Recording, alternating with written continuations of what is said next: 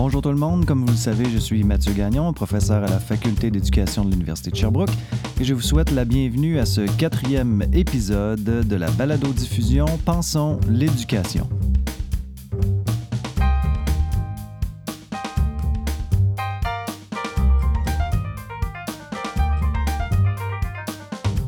Pour la première fois depuis le début des activités de la balado-diffusion Pensons l'éducation, on va pas aborder aujourd'hui la question de la philosophie pour enfants. En fait, je vous propose un entretien avec Jonathan Smith, qui est un professeur au département en enseignement au préscolaire et au primaire de l'Université de Sherbrooke, autour de l'un de ses objets de recherche de prédilection, à savoir la motivation scolaire.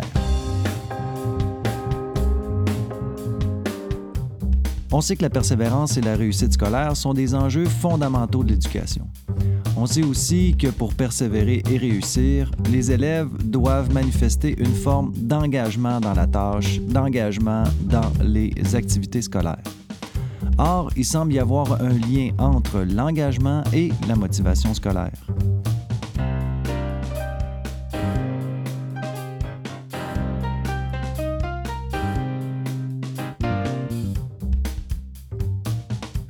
Parallèlement, on sait que l'anxiété, notamment l'anxiété de performance, est un enjeu de plus en plus discuté dans le monde de l'éducation.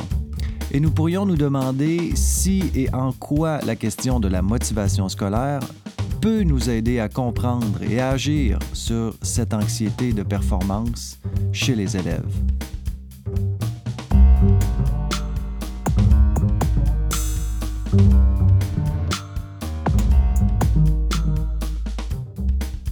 Pour arriver à clarifier tout ça, il devient important de se questionner sur ce qu'est la motivation scolaire, quels en sont les déterminants et comment il est possible d'agir sur elle que nous soyons enseignants ou parents?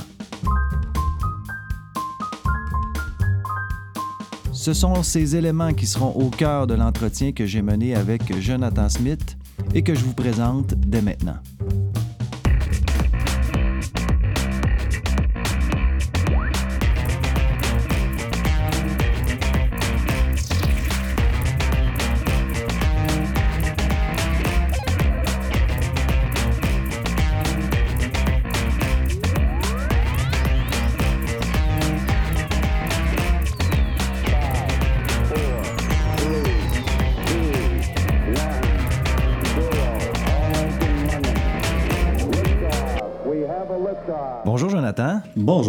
Ça va bien? Ça va très bien, toi, oui. Mathieu? Oui, merci. Comme je dis à tout le monde en début de podcast, euh, ben, merci d'avoir accepté de participer à l'émission. C'est très apprécié.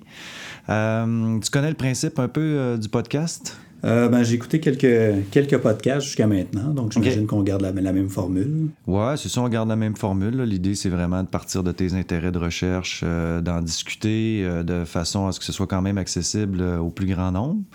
Puis on n'est pas à la recherche de la vérité. Puis le but, mon but, c'est pas de te coincer. Même si euh, il y a une formation en philo, ça se peut que je pose des questions d'ordre un peu plus conceptuel. mais ça fait partie de la game. Fait qu'on va se lancer, mais euh, tu sais, sens-toi bien à l'aise si jamais il y a de quoi. Euh, c'est comme en recherche. Hein, si tu veux pas répondre à une question, tu as le droit de pas y répondre. C'est bon. Euh, puis en plus, il y a trois premières avec toi. La première, c'est première première, c'est euh, c'est la première fois que je fais une émission en direct, en face à face. Habituellement, je toujours, à, en tout cas jusqu'à présent, j'étais toujours à distance avec avec un logiciel, moi dans, dans mon dans mon sous-sol. Euh, c'est le premier entretien aussi de, de, du balado qui porte pas sur la philo pour enfants. Quand on va créer, tu vas être à l'origine d'un virage dans les émissions. Puis c'est la première fois aussi que la personne va se présenter elle-même. Généralement, je fais une présentation, une petite notice bio des personnes qui sont euh, interviewées, mais je trouve toujours que c'est mauvais. Puis là, je me suis dit, ben, tant qu'à t'avoir en avant de moi, au lieu de parler de toi, euh, ben, je vais te demander peut-être de te présenter dire qui tu es. En intro, j'ai déjà dit que tu étais un professeur au département d'enseignement au préscolaire et au primaire de l'Université de Sherbrooke, faculté d'éducation, et pratiquement mon voisin de bureau. Euh, mais euh, c'est pas tout. Hein? Le lieu où on est euh, ne témoigne pas de qui on est.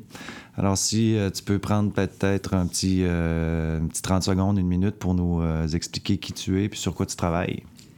Bon, ben, très tôt dans mon cheminement universitaire, euh, donc quand je dis très tôt, je fais référence à ma deuxième année de baccalauréat. J'ai fait la rencontre de, de ce professeur qui s'intéressait à la gestion de la classe. Euh, son nom est Roch Chouinard. Ouais.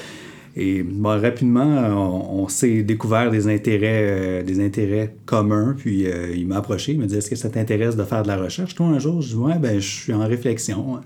Donc, ben, finalement, j'ai rejoint son équipe de, de, recherche et à l'époque, bon, je participais à des collectes de données, à de la saisie de données. Puis rapidement, je me suis effectivement découvert un intérêt euh, oui, pour la gestion de la classe, mais aussi pour des dimensions sur lesquelles une gestion de classe efficace sont, mhm. est, reconnue euh, agir positivement, dont euh, la motivation, différentes dimensions de, de ben, dimensions relationnelles, parce qu'on sait que la relation est souvent un, déterminant étudié lorsqu'on lorsqu'on veut étudier la motivation. Donc, euh, oui, c'est comme ça que j'ai commencé à travailler sur la motivation. Et par la suite, ben, j'ai fait une maîtrise et un doctorat avec ce même professeur, le professeur Chouinard, dans le domaine de, la motivation. Puis là, tu as un poste en gestion de classe ici, mais en fait, c'est le libellé du poste. Ça ne veut pas dire que tu travailles uniquement là-dessus, mais tu as d'autres intérêts de recherche que la gestion de classe qui sont par ailleurs connectés à la question de la gestion de la classe. Oui, exactement. Euh, ben, en fait, la gestion de classe, euh, c'est un domaine c'est un domaine qui intéresse euh, des chercheurs depuis un bon bout de temps. Euh, des travaux vraiment séminaux dans le domaine euh, remontent aux années 70. il y a différentes façons d'aborder cette gestion. Il y a des gens qui s'intéressent à la mise en place d'un certain mode de fonctionnement mm-hmm. propice aux apprentissages. système d'émulation, par exemple, ou non? J'étais un ben, fan de ça, hein, ce que j'ai compris. C'est un peu une contre-indication, le système d'émulation. ceci dit, dans les cours, on s'intéresse à l'effet de à l'effet de, de, du renforcement hein, mhm. sur, sur, les comportements que les, les élèves adoptent. Puis ben, on, on, les sensibilise au fait que l'être humain, euh, bon, l'être humain a des, des besoins de type, de type, relationnel, des besoins qui sont fondamentaux, besoin d'affiliation sociale, tout, je devrais dire. Donc, euh, ayant un besoin d'affiliation sociale, on est très sensible à ce que l'environnement ou l'entourage social nous dit au sujet de nos, mhm. nos capacités. Puis, euh, donc, moi, je, valorise, je reconnais, comme beaucoup de chercheurs, l'importance d'encourager les élèves, de les féliciter. Euh, Plus une approche positive. Oui, voilà. L'utilisation de récompenses, euh, ben, ça peut avoir des effets négatifs, notamment détourner l'attention de l'individu du plaisir intrinsèque lié à l'accomplissement d'une mm-hmm. tâche ou, ou du fait de s'investir dans une activité. Donc, on, on les sensibilise à ça, mais effectivement, il peut y avoir des, des avantages au fait d'utiliser la récompense lorsqu'on ne le fait pas pour contrôler le comportement, mais plutôt pour euh, créer un environnement d'apprentissage qui est agréable, qui est plaisant, euh, ben oui, les enfants sont toujours très, très heureux de recevoir des, des récompenses. Et fuient les punitions aussi. Mais eux, ils appellent ça des conséquences. Hein?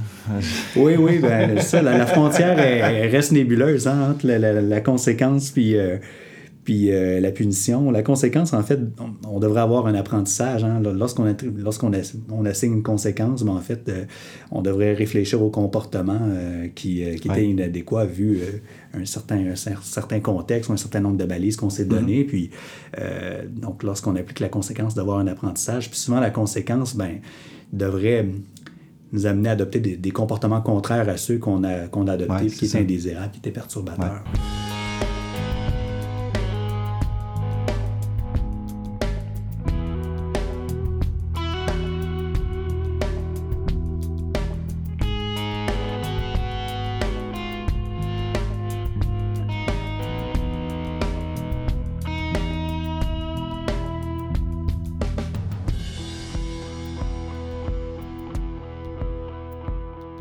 Un de tes objets de recherche sur lesquels tu travailles, un des objets de prédilection, c'est euh, la motivation. Tout ce qui touche euh, à la motivation. Euh, qu'est-ce qui te conduit à t'intéresser à la motivation? ben moi-même, au cours de mon cheminement, j'ai eu des hauts et des bas au niveau motivationnel. puis ben, j'ai longtemps cherché à comprendre cette dynamique-là. Euh, puis ce qui me préoccupait, entre autres, c'est que lorsque vient le moment d'aborder une nouvelle tâche, une nouvelle situation, j'ai tendance à l'aborder avec très peu d'enthousiasme. Mais... tu dois pas être le seul. oui, j'espère. En tout cas, ça serait, ça serait rassurant. Euh, mais au fur et à mesure que j'avance dans l'accomplissement de la tâche, je me suis rendu compte qu'effectivement, mon niveau de motivation, mon, ben, mon niveau de motivation, plutôt ma dynamique motivationnelle, tend à augmenter. Puis ça m'intéressait de comprendre justement pourquoi euh, l'être humain euh, est peu enthousiaste lorsque vient le temps d'aborder une nouvelle situation, une nouvelle tâche. Puis on le voit très bien avec les enfants. les enfants sont mhm. durs à démarrer, puis une fois partis, mais ben, ils n'aiment pas ça interrompre une activité. Ben, nous, euh, pourquoi on serait différent en fait? Les enfants cherchent à répondre à des besoins fondamentaux lorsqu'ils s'engagent dans toute situation. les travaux de Ryan nous nous renseigne sur ces besoins-là. On a besoin d'exercer nos compétences, mm-hmm. on a besoin d'autonomie, on a besoin d'affiliation sociale. Donc, euh, effectivement, lorsqu'on sent que ces besoins-là sont satisfaits, ben on, on, a, avant, on a je dirais plutôt, on a tendance à s'engager euh, avec euh, plus d'optimisme, plus d'enthousiasme. dans la tâche. Tu participes, en tout cas, tes travaux semblent s'inscrire à l'intérieur d'un modèle euh, particulier de la motivation. Pas particulier au sens de bizarre, mais particulier au sens de. Il y a un choix qui a été fait, j'imagine, parmi plusieurs modèles pour différentes raisons. si tu avais à nous définir qu'est-ce que c'est la motivation dans tes travaux, tu le définirais comment? ben, c'est un ensemble de forces euh, qui euh, vont déterminer euh, le type de comportement qu'on va adopter face à une situation. quand je dis face à une situation, ça peut être une situation scolaire, mais ça peut être une situation qui, qui, est extra-scolaire, qui relève d'un autre contexte. Donc, effectivement, l'individu, bon, va sentir un certain nombre de forces en lui. ces, ces forces-là, en fait, ça va être, par exemple, des pensées, des émotions, des croyances, des attitudes, certaines intentions ou aspirations futures. Donc, tout ça, en fait, va nous, amener à peser le pour et le contre de nous engager dans une situation. Puis si on voit plus d'avantages que de désavantages, bon, on va adopter les comportements qui sont, qui sont désirés, qui sont souhaitables.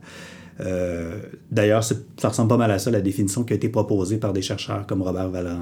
Euh, donc, c'est ça. C'est un ensemble de forces qui, peuvent, qui, appartiennent à l'individu, mais qui peuvent aussi relever de l'environnement euh, dans lequel l'individu se trouve, parce qu'effectivement, euh, bon, la rétroaction qu'il reçoit à l'individu, les normes qu'il assimile, ben, mhm. tout ça, ça va avoir une influence sur le type de comportement qu'il va utiliser, qu'il va tu parles, tu parles d'un ensemble de forces, mais est-ce qu'il y a aussi une perception des faiblesses, des lacunes qui vient en parallèle à ce rapport-là qu'on peut avoir à nos forces? Parce que dans, dans les modèles aussi, vous tu parles, euh, ben, en tout cas, tu t'appuies sur certains auteurs, mais tu parles des attentes de succès qui sont en lien, entre autres, avec euh, l'évaluation que le jeune fait de ses propres compétences. Oui, ben effectivement, euh, lorsque on, pense aux situations scolaires, ben effectivement, un élève a tendance à, évaluer sa capacité en lien avec ces situations-là, puis à évaluer la valeur des situations. Donc, il y a deux types de croyances. Euh, des croyances à propos de sa capacité, mais aussi des croyances en lien avec euh, la pertinence, l'importance des situations qu'on lui propose. le domaine de la motivation, c'est un domaine qui est centenaire. Hein? il, y a, plein de chercheurs très, très connus qui, qui s'y sont intéressés. Euh, je pense entre autres euh, à Sigmund Freud, Abraham Maslow. Mhm. Euh, bon, il y avait toutes sortes de préoccupations. comme tu l'as mentionné, moi, je m'intéresse à ces deux types de croyances, donc que l'individu a en lien avec ses capacités puis en lien avec les situations, qui sont abordées à travers des, ben, une théorie qu'on appelle la théorie attente-valeur. Attente pour attente de succès et valeur, valeur accordée aux situations. Puis, ben, effectivement, il y a différentes modélisations qui ont été proposées au fil du temps.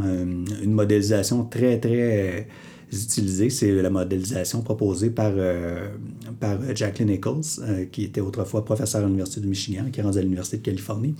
Euh, donc, effectivement, elle, elle s'intéresse à la compétence perçue, qui serait un mm-hmm. reflet de, mm-hmm. des attentes de succès. Euh, et aussi à des dimensions comme euh, l'intérêt envers les situations, euh, l'utilité perçue des situations, le coût de s'engager dans les situations. donc, toutes ces dimensions-là nous permettent de déterminer si un élève accorde effectivement de la valeur aux situations qui lui sont proposées. Euh, évidemment, euh, ce modèle-là a été enrichi par différents chercheurs. Euh, moi, j'aime beaucoup, beaucoup de modélisation qui a été proposée suite à cette première proposition par Jacqueline Nichols. il y a Pintrich, Paul Pintrich, qui est un chercheur très, ben, qui était très dominant, puisqu'il est décédé, qui était très dominant dans le domaine, qui lui est venu enrichir cette modélisation-là en rajoutant également des buts. Mm-hmm. Deux types de buts, puisqu'il mm-hmm. y a plusieurs types de buts qui sont reconnus, qu'on peut poursuivre en lien avec les situations d'apprentissage. Et euh, lui s'intéressant en fait au but de maîtrise et au but de performance. Performance, ouais, c'est ça. J'avais noté ça, c'est bon, hein? J'ai bien lu, hein?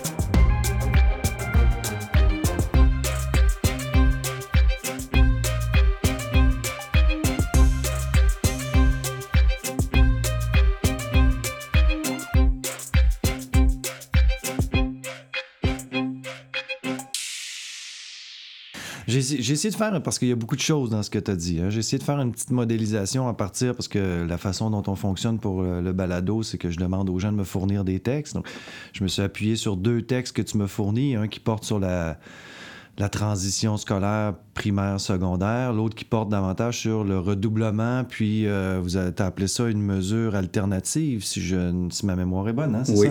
Mais avant d'aborder ces, éléments-là, parce que au cœur de ces deux études, il y a quand même, encore une fois, ce concept de, motivation qui est, euh, qui, qui, est un peu le moteur de, de ta recherche ou de tes recherches.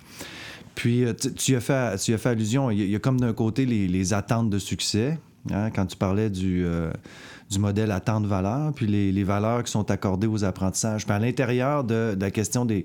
En tout cas, de tout, euh, tout l'axe attente euh, de succès. Mais là, il y a la question d'évaluation des compétences, mais on parle ici, comme je le disais tantôt, mais on parle ici des compétences plus scolaires, hein, si je ne me trompe pas. On est vraiment dans un contexte scolaire. C'est pas les compétences au sens large. Un jeune, par exemple, qui joue au hockey, ben, puis qui, qui est bon au hockey, euh, c'est pas nécessairement ces compétences-là qui vont être euh, qui vont être sollicitées ou il peut y avoir un lien, des passages entre euh, son, sentiment de compétence au hockey et son sentiment de compétence à l'école? il y a des chercheurs qui s'intéressent effectivement à ce type de parallèle ou ce, type d'interprétation que, que, les individus font de leurs compétences dans un domaine et quels mm-hmm. pourraient être les effets de cette compétence perçue dans un domaine ou sur d'autres domaines de compétences. Euh, ben, c'est notamment euh, le cas lorsqu'on travaille avec, euh, avec un construit qui s'appelle le concept de soi. On peut avoir un concept de soi scolaire, mm-hmm. puis en fait, on peut avoir un concept de soi dans d'autres domaines d'activité. Et tous ces concepts de soi rassemblés viennent euh, construire, façonner un concept de soi global, plus, général, qui fait référence finalement à l'estime ou à la valeur qu'on s'accorde en tant qu'individu. Donc euh, oui, c'est une préoccupation qu'on a et, je fais référence au concept de soi sans trop aventurer euh, pour la raison que dans le domaine de la motivation, il y a toutes sortes de, concepts qui ont été proposés qui se ressemblent énormément. Mm-hmm. En fait, là, les nuances sont très, très subtiles entre, entre ces concepts. un concept puis un autre. Oui, ouais, donc le concept de soi, je l'ai mentionné, bon, il peut être global il peut être lié à un certain domaine d'activité, puis il peut même être lié à une tâche spécifique. Donc, par exemple, si on À l'intérieur d'un domaine. Voilà. Donc, si on revient à un concept de soi, par exemple, scolaire, bien, sous ce concept de soi scolaire, on peut penser qu'il y aura un concept de soi euh, en lien avec euh, le domaine des de la langue d'enseignement, des mathématiques. voilà.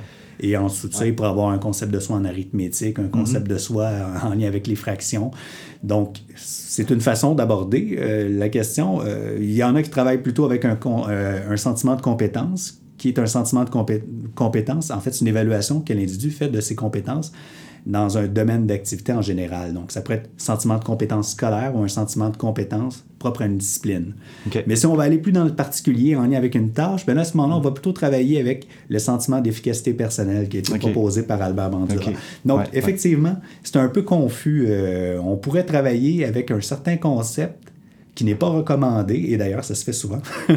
on pourrait travailler avec un certain concept qui n'est pas recommandé dans un certain contexte, et il faut se poser la question, est-ce que je veux mesurer les capacités de l'individu dans une tâche particulière, ou en lien avec un domaine d'activité, ou de manière très générale, à ce moment-là, je vais choisir un concept qui... Mais pas juste ses capacités, la perception qu'il a de ses propres capacités. Voilà, exactement. Qui, a une influence sur ses capacités en action, j'imagine aussi. Il y a des liens à faire entre la perception que j'ai de moi-même comme sujet apprenant dans un contexte face à une tâche ou dans, une, dans, une, dans un domaine d'apprentissage, puisque le niveau d'engagement que je mets dans, dans, la tâche ou ma performance, entre guillemets.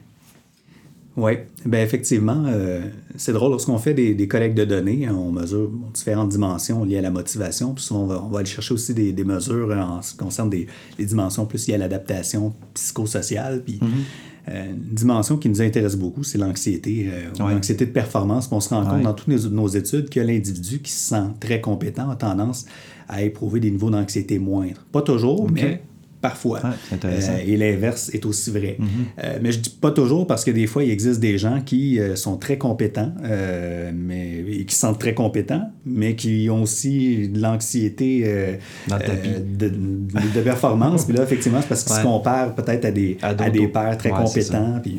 ça dépend du contexte aussi, j'imagine, dans lequel. Mais il reste, de ce que je comprends, que le sentiment de compétence qu'on a peut être en décalage par rapport à notre compétence dite entre guillemets réelle. Oui, il y a d'ailleurs euh, des chercheurs, je pense entre autres euh, à Thérèse Bouffard, qui s'est intéressée, elle, à, l'illusion d'incompétence.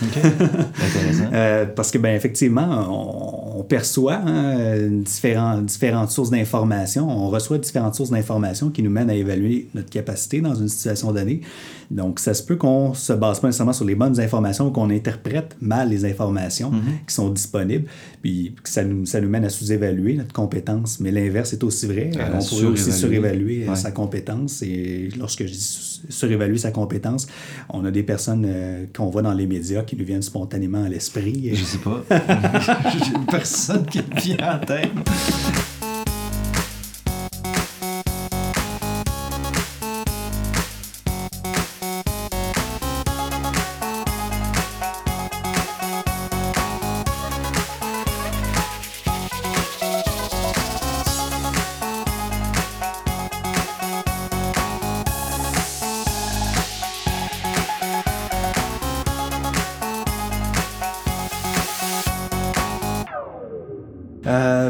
Éventuellement, euh, on va aborder la, question du rôle de l'enseignant parce que je pense que c'est aussi central euh, s'il y a des études qui sont menées autour de ces objets-là, c'est parce que on souhaite qu'il y ait certaines interventions qui soient faites de la part des enseignants ou des autres acteurs du milieu scolaire.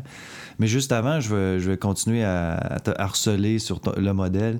Euh, toujours à l'intérieur de ce que j'appellerais un axe, c'en est peut-être pas un dans votre langage, mais attente de succès. Il y, a, il y a toute la question, tu as parlé de du sentiment de compétence, mais il y a aussi une des composantes qui était nommée, qui était jugement sur ses habiletés scolaires génériques et spécifiques. Tu viens d'en faire mention, mais je voudrais savoir euh, de quelle habileté scolaire on parle à ce moment-là? Est-ce qu'il est y a des éléments là-dedans qui, qui, ressortent, qui ont été détaillés, qui ont été euh, opérationnalisés, ou euh, c'est un concept qui, qui demeure assez large malgré tout? Euh, comment c'est développé dans votre domaine? Dans notre domaine, euh, la mesure, si je reviens à la mesure qui, est, mhm. euh, qui est utilisée, ben, de plus en plus, on essaie de mesurer les capacités perçues dans un domaine d'activité vraiment précis parce qu'on se rend compte qu'il peut y avoir effectivement des fluctuations. Des variations, oui. Mais on s'entend pour dire que si j'ai une compétence perçue qui est modérée en mathématiques, j'ai une compétence perçue très forte en français, ben, tout ça finit par concevoir un certain niveau de compétence perçue générale à l'école. Euh, pour répondre à la question, euh, on travaille beaucoup, beaucoup à évaluer la perception qu'ont euh, les élèves de leur capacité en français et en mathématiques parce que c'est les deux domaines, je dirais les deux domaines qui, ben, qui occupent le plus d'espace dans la grille horaire d'abord, qui sont considérées comme des matières essentielles, fondamentales, ou peut-être un autre terme, là, mais... Oui.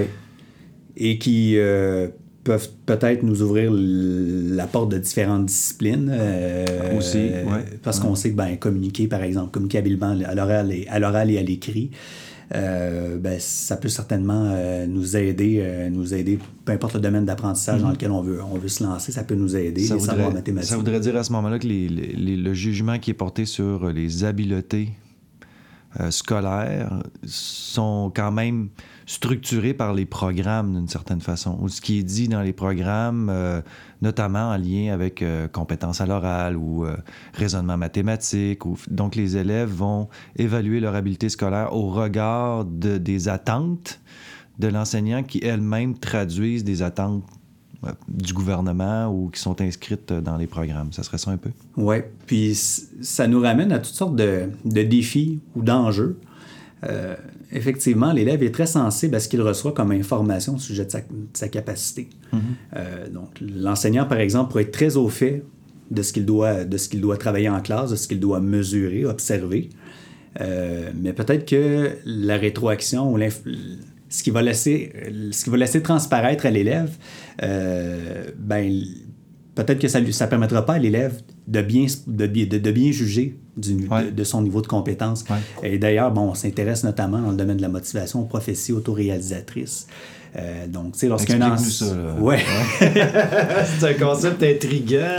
oui, ben, euh, il y a um, Rosenthal et Jacobson qui, euh, qui ont travaillé euh, à proposer un, une espèce d'effet qui s'appelle l'effet Pygmalion. Mm-hmm. bon, on sait qu'on a tendance à aborder avec des dispositions plus favorables, non, aborder de manière plus favorable un élève qui, euh, euh, qui nous représente, qui, qui, qui, qui, présente des caractéristiques qui nous font penser à nous lorsqu'on est un jeune apprenant, par exemple. aussi, tout, tout, tout, tout, enseignant que nous sommes, on, ben, il y a peut-être certaines caractéristiques qu'on tend à valoriser davantage, mais ces, caractéristiques-là vont, vont, varier d'une personne à l'autre. Donc, si j'arrive, moi, avec euh, une tendance à valoriser certaines caractéristiques dans ma classe, là, euh, ben, ça va avoir pour effet de façonner le type de, de relation que je vais établir avec mes élèves. Et évidemment, si l'élève perçoit que je m'intéresse à lui, que j'ai envie de le renseigner sur sa compétence, euh, que j'ai envie de le soutenir dans le développement de sa compétence, ben, il va sûrement aborder les situations avec euh, plus d'enthousiasme. Puis ben, mm-hmm. s'il aborde les situations avec plus d'enthousiasme, ben, il va peut-être avoir plus de bonnes occasions de développer ses compétences, puis en venir à développer un sentiment de compétence.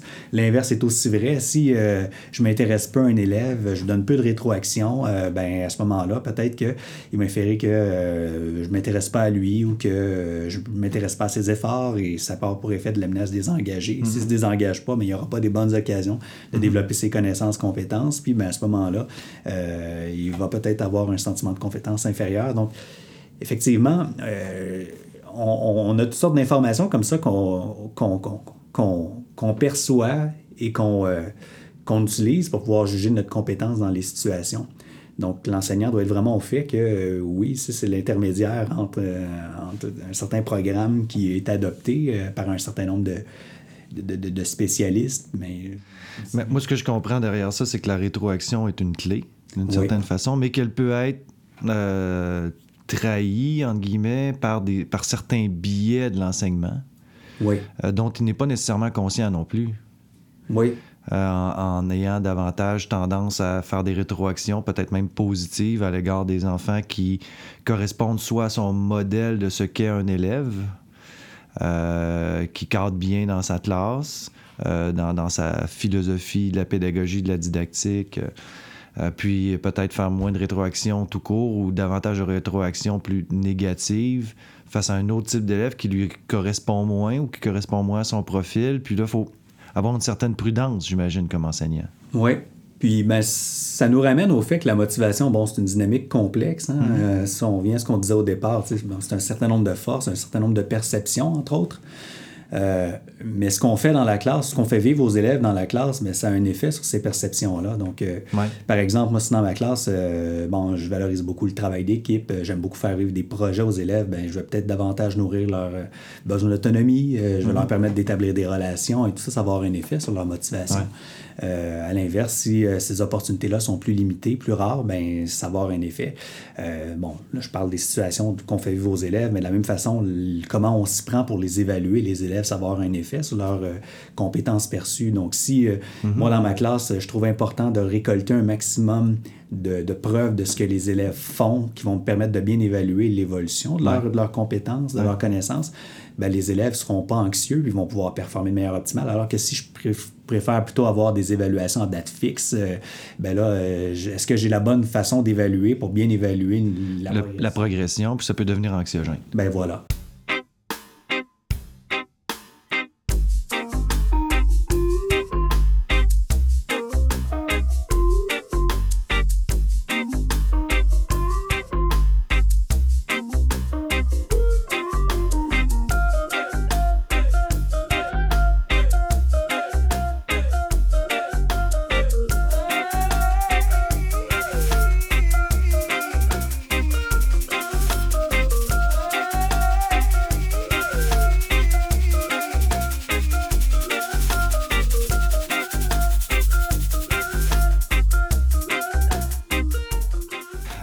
Aussi, dans, le modèle, il y, a, toute la question de la valeur accordée aux apprentissages.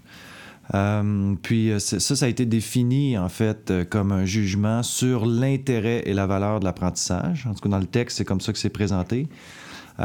puis il y, aurait différentes composantes. L'intérêt en est une de ces composantes-là, pardon, je départ, qui est définie comme l'attrait et la satisfaction par rapport à l'apprentissage. Mais aussi l'utilité perçue tu en as fait allusion tantôt sans vraiment aller complètement dedans. J'aimerais t'amener vers cet aspect-là, on dit que l'utilité perçue dépend entre autres des caractéristiques de la tâche, des préférences individuelles, des perceptions, des compétences et du niveau de complexité de la tâche. Là, ça nous ramène même aux attentes de succès parce qu'on voit qu'ici, euh, la question euh, du sentiment euh, d'efficacité ou de compétence est présent dans dans les deux dimensions. Puis il y a aussi ce que tu appelles dans tes textes le souvenir affectif les attentes de l'entourage et les buts poursuivis. Ça, ce serait les composantes de l'intérêt, de ce que j'ai compris. Peut-être que j'ai mal interprété. Tu peux me corriger aussi, hein, si, je me trompe. Ben, ce sont les dimensions associées à la valeur qu'on accorde euh, aux situations. Donc, euh, ces dimensions-là sont faudrait dire d'abord que ces, dimensions-là sont très corrélées. Euh, donc, c'est très lié. Lorsqu'un élève euh, est intéressé par les situations, ben, il, y a, en tout cas, il, est plus disposé à accorder de la valeur à la situation, à voir leur utilité. Et s'il est intéressé, il voit leur utilité, on peut penser qu'il va peut-être poursuivre des buts d'apprentissage, aussi connus sous le, mhm. nom de but de maîtrise. Euh, ça se peut aussi qu'il poursuive des buts de performance. Il pourrait poursuivre les deux types de buts, intérêt et performance but de, maîtrise, but d'apprentissage et but de performance. Parce que le, but de maîtrise, juste pour bien euh, comprendre, pour le, bienfait de, nos auditeurs, s'il y en a, mais il doit en avoir, euh, c'est euh, toute cette propension-là à vouloir acquérir de nouvelles habiletés, compétences, connaissances. C'est comme ça que c'est défini. maintenant, parce que tu as dit, s'il y a de l'intérêt, on va voir l'utilité perçue, mais est-ce que le, chemin inverse est possible aussi? Si je vois de l'utilité, à ce moment-là, j'ai de l'intérêt? C'est possible. Ça, ça se peut qu'au départ, on voit l'utilité, mais on ne soit pas vraiment intéressé, mais à force de vivre un certain nombre de situations de manière réussie, bien, qu'on en vienne à avoir de l'intérêt. Mais ça se peut aussi qu'on voit l'utilité parce qu'on a une certaine aspiration. On veut, on veut devenir, par exemple, un médecin. Bon, on n'aime pas nécessairement euh, la chimie, mais on se rend compte que faire de la chimie, c'est un préalable pour pouvoir aller éventuellement vers un programme euh, en médecine. Donc, on, va, mm-hmm. on, va voir de la pertinence à cette situation-là, mais ça ne veut pas dire que ça va nous intéresser, qu'on va trouver ça particulièrement plaisant. Euh, donc, c'est pas, c'est, pas nécessaire. C'est, pas dit que par la voie inverse que le fait d'accorder de l'utilité à une situation va nous amener à développer de l'intérêt, mais ça se peut, c'est possible. OK. Puis, euh, comment on répond, par exemple, à des critiques qui pourraient venir de certaines personnes que j'entends dans ma tête, mais que je n'aimerais pas? Mais est-ce que c'est pas une vision utilitariste, ça? Euh, de l'apprentissage, c'est-à-dire que ben, percevoir, euh, par exemple, euh, une tâche ou, en fonction de son utilité, hein, puis que faire des liens entre l'intérêt et l'utilité. Comment on fait après pour intéresser les élèves à l'allégorie de la caverne de Platon, par exemple, ou je sais pas quoi? Juste, est-ce que, est-ce que malgré tout, ce n'est pas une vision utilitariste de l'apprentissage? Euh, J'utiliserai pas le mot utilitariste. Euh, en fait, la, préoccupation qu'on a lorsqu'on mesure l'utilité perçue des apprentissages, c'est de voir est-ce que l'élève euh, a une bonne disposition à vouloir s'engager dans la situation, mm. mais une fois qu'on voit qu'il ne voit pas l'utilité, ben moi, ce que ça me dit en tant que, praticien, euh, parce que j'ai déjà été un praticien, euh, ben, peut-être que je devrais lui expliquer ce qu'on est en train de faire, lui expliquer pourquoi on le fait. Et d'ailleurs, les enseignants ont grand avantage à répondre à ces questions qui viennent assez rapidement. Alors, pourquoi, je, pourquoi vous me demandez de faire ça? Ben, ça se peut que la question soit tout à fait légitime, puis qu'on ait de la misère à voir dans le moment présent euh, quelle est la valeur de la situation. Euh, donc, c'est pas d'amener euh, d'amener les élèves à vouloir seulement s'engager dans des situations pour lesquelles il y aura une valeur, mais c'est surtout d'essayer de les renseigner sur la valeur de ces situations-là, parce que ça part un effet de levier. Et moi, je me rappelle avoir... Pour l'intérêt. Oui, c'est ça, pour l'intérêt. Tu, te rappelles, tu allais dire, tu te rappelles? Ben, je me rappelle de certaines occasions dans ma vie passée où on se demandait, là, un groupe d'apprenants se demandait c'est quoi la valeur de ça, et qu'on ne nous mm-hmm. répondait pas ben, je trouve qu'on se privait d'une belle occasion peut-être de venir, de venir soutenir l'engagement, donner du sens à ce qu'on est en train de faire. Là, euh, parce qu'effectivement, il y a des éléments. Bon, au primaire, on, on, aborde, je dirais, des connaissances, des connaissances qui sont fondamentales euh, jusqu'à un certain point, puis on a moins tendance à se poser des questions par rapport à la valeur. Mais plus on avance dans le cheminement, plus on est engagé dans des situations. On le voit notamment au secondaire. Là. C'est pas... Peut-être au primaire, les, les, les, élèves jouent plus le jeu, disons jusqu'au troisième cycle. Ils veulent plaire, oui. Oui, c'est ça. Il y a une question de désirabilité sociale aussi, de, d'ajustement par rapport... Tout ce, tout ce qui concerne le contrat didactique, là, qui est implicite, mais d'ajustement par rapport aux attentes et tout ça, puis le désir de, comme tu dis, de plaire à l'enseignant, puis d'être dans un environnement où on se sent bien. Euh, maintenant, euh, si, si le sens est trop éloigné, disons, de soit de ce que l'élève anticipe comme, entre guillemets, carrière, je dis beaucoup entre guillemets aujourd'hui, hein, en tout cas, euh, ou, ou, est, ou, est, trop éloigné de ses intérêts ou de, de, de lui-même dans le temps. Par exemple, tu disais, ben, en médecine, si je dis à un enfant, de troisième année ou quatrième année qui me demande pourquoi j'apprends à faire tel truc en maths. Puis ben, si jamais tu veux être médecin plus tard, peut-être que pour lui, ça fera pas de sens non plus. Juste parce qu'il y a une stratégie qu'on peut se donner pour que ce soit le plus efficace possible. Est-ce que cette stratégie-là peut varier en fonction euh, des niveaux d'enseignement, si on est au primaire, au secondaire, au collégial, à l'université? Euh? Est-ce qu'il y a une certaine variabilité de ça? Ou euh, est-ce qu'il y a des des éléments dont l'enseignant doit prendre en compte pour euh, s'assurer que sa rétroaction ou le sens qu'il cherche à donner à l'apprentissage auprès de ses élèves ait une portée? Moi, je pense que ce serait de, de, ramener, euh, de ramener les élèves à des situations de la vie courante où on pourrait peut-être euh, mobiliser certaines connaissances, certaines méthode de travail peut-être. Mhm. Euh, donc, effectivement, d'essayer de partir de leur vécu. Hein. Euh, d'ailleurs, toute situation d'enseignement, apprentissage ou euh, enseignement, apprentissage, évaluation, c'est plus comment les nommer. Ah, ça va peut-être changer. Mais on nous incite effectivement à bon, valider quelles expériences les élèves auraient pu vivre au préalable, leur reconnaissance mhm. antérieure, puis essayer de capter leur intérêt. Ben, selon moi, une bonne façon de, de faire ça, c'est effectivement d'essayer de voir, bon, euh, est-ce qu'ils ont déjà vécu des, des, des situations dans leur vie peut-être où ils auraient eu besoin de cette connaissance, euh, puis d'essayer de voir maintenant des, des situations qui pourraient se présenter éventuellement où on va pouvoir réutiliser ça. Et des fois, ben, la réflexion, euh, la réflexion on, ne trouve pas de réponse, hein, puis il faut se poser la question. Moi, je me pose d'ailleurs encore beaucoup de questions par rapport à des éléments que j'ai pu apprendre au cours de mon cheminement. Mm-hmm. Euh, mais ça se dit, c'est pas mon domaine. là, c'est là qu'interviennent interviennent les spécialistes du développement de la pensée critique, par exemple. Je ne sais pas de quoi tu parles. Ça existe, ça, la pensée critique?